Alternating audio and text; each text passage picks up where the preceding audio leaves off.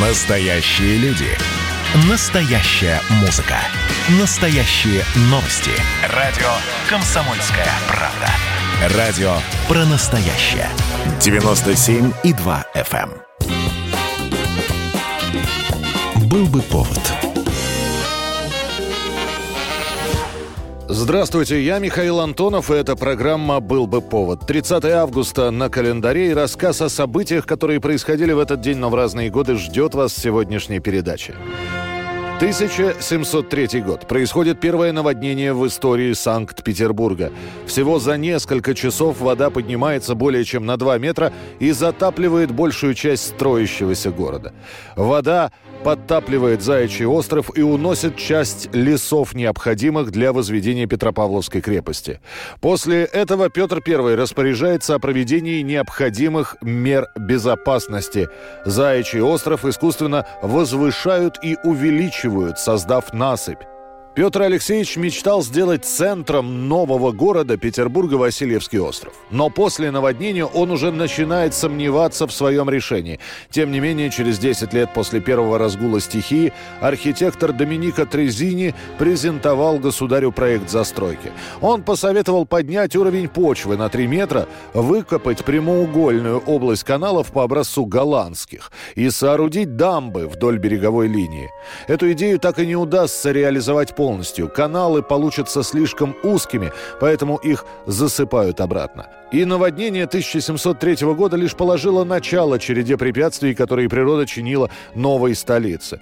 История Петербурга и Ленинграда была прочно связана с преодолением последствий затоплений. Самые крупные наводнения обрушатся на город в 1777, в 1824 и в 1924 годах. 30 августа 1918 год. Сразу два покушения в один день. В Петрограде 22-летний поэт Леонид Канегисер убивает Моисея Урицкого, председателя Петроградской чрезвычайной комиссии.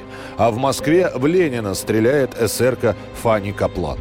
Урицкий убит выстрелом в голову. Канегисер, как считает следствие, убийца-одиночка, дожидается его, стреляет в затылок, а после забывает на месте преступления шапку и бросается бежать, размахивая пистолетом до велосипеда. Он забывает спрятать оружие, и уже через несколько минут его задерживают красноармейцы. Судебное дело будет довольно быстрым. Уже в октябре Леонида расстреляют. В то же время в Москве на заводе Михельсона выступает Ленин. Он заканчивает свою речь, спускается с трибуны, его окружает толпа, которая хочет задать свои вопросы. В этот момент раздается три выстрела.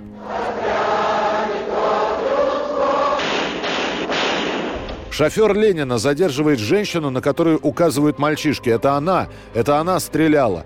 Выясняется, что зовут ее Фанни Каплан. Она успеет сказать, я застрелила Ленина, потому что я считаю его предателем. Из-за того, что он долго живет, наступление социализма откладывается на десятилетия. У Ленина двойное ранение. В шею, причем пуля еще и задевает легкое, и в руку. Третий выстрел попадает не в вождя мирового пролетариата, а в женщину, которая стоит рядом с ним. У нее легкое ранение. Каплан судить не будут. Ее расстреляют на четвертый день после покушения по прямому указанию Свердлова. А до этого 2 сентября 1918 года в ответ на покушение будет объявлен красный террор. Несколько часов тому назад было совершено злодейское покушение на жизнь товарища Ленина. На покушение, направленное против его вождей, рабочий класс ответит еще большим сплочением своих сил. Ответит беспощадным массовым террором против всех врагов революции. Задачи красного террора формулирует постановление Совета народных комиссаров. Обеспечение тыла путем террора является прямой необходимостью. Республика освобождается от классовых врагов путем изолирования их в концентрационных лагерях. Подлежат расстрелу все лица, прикосновенные к белогвардейским организациям, заговорам и мятежам. 30 августа 1967 года в Москве начинается суд над диссидентом Владимиром Буковским. Его вместе с Вадимом Делане и Евгением Кушевым обвиняют в организации демонстрации протеста против ареста Александра Гинзбурга, Юрия Голландского и их друзей, состоявшейся 22 января того же года на Пушкинской площади. Буковский отказывается признавать себя виновным и произносит резкую обличительную речь. Она потом будет широко распространяться в сам издате. Суд приговаривает Владимира Буковского к трем годам лагерей за активное участие в групповых действиях, нарушающих общественный порядок. В 1970-м, отсидев, Буковский вернется в Москву и через несколько месяцев будет арестован в очередной раз за антисоветскую агитацию и пропаганду. Его приговаривают к семи годам заключения с отбыванием первых двух лет в тюрьме и пяти годам ссылки. Однако весь срок Владимир не отсидит. 18 декабря 1976 года Буковского обменяют на самого известного чилийского политзаключенного, лидера коммунистической партии Чили Луиса Карвалана. Известна частушка, сочиненная по этому поводу. Обменяли хулигана на Луиса Карвалана. Где б найти такую ять, чтоб на Брежнева сменять?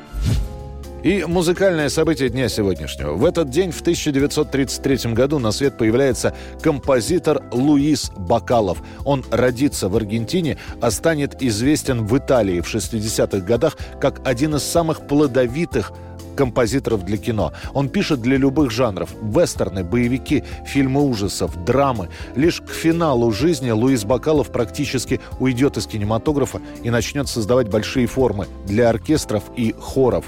А возродит к этому имени интерес Квентин Тарантино, который начнет использовать музыку аргентинца Луиса Бакалова в своих фильмах «Убить Билла» и «Джанго освобожденный».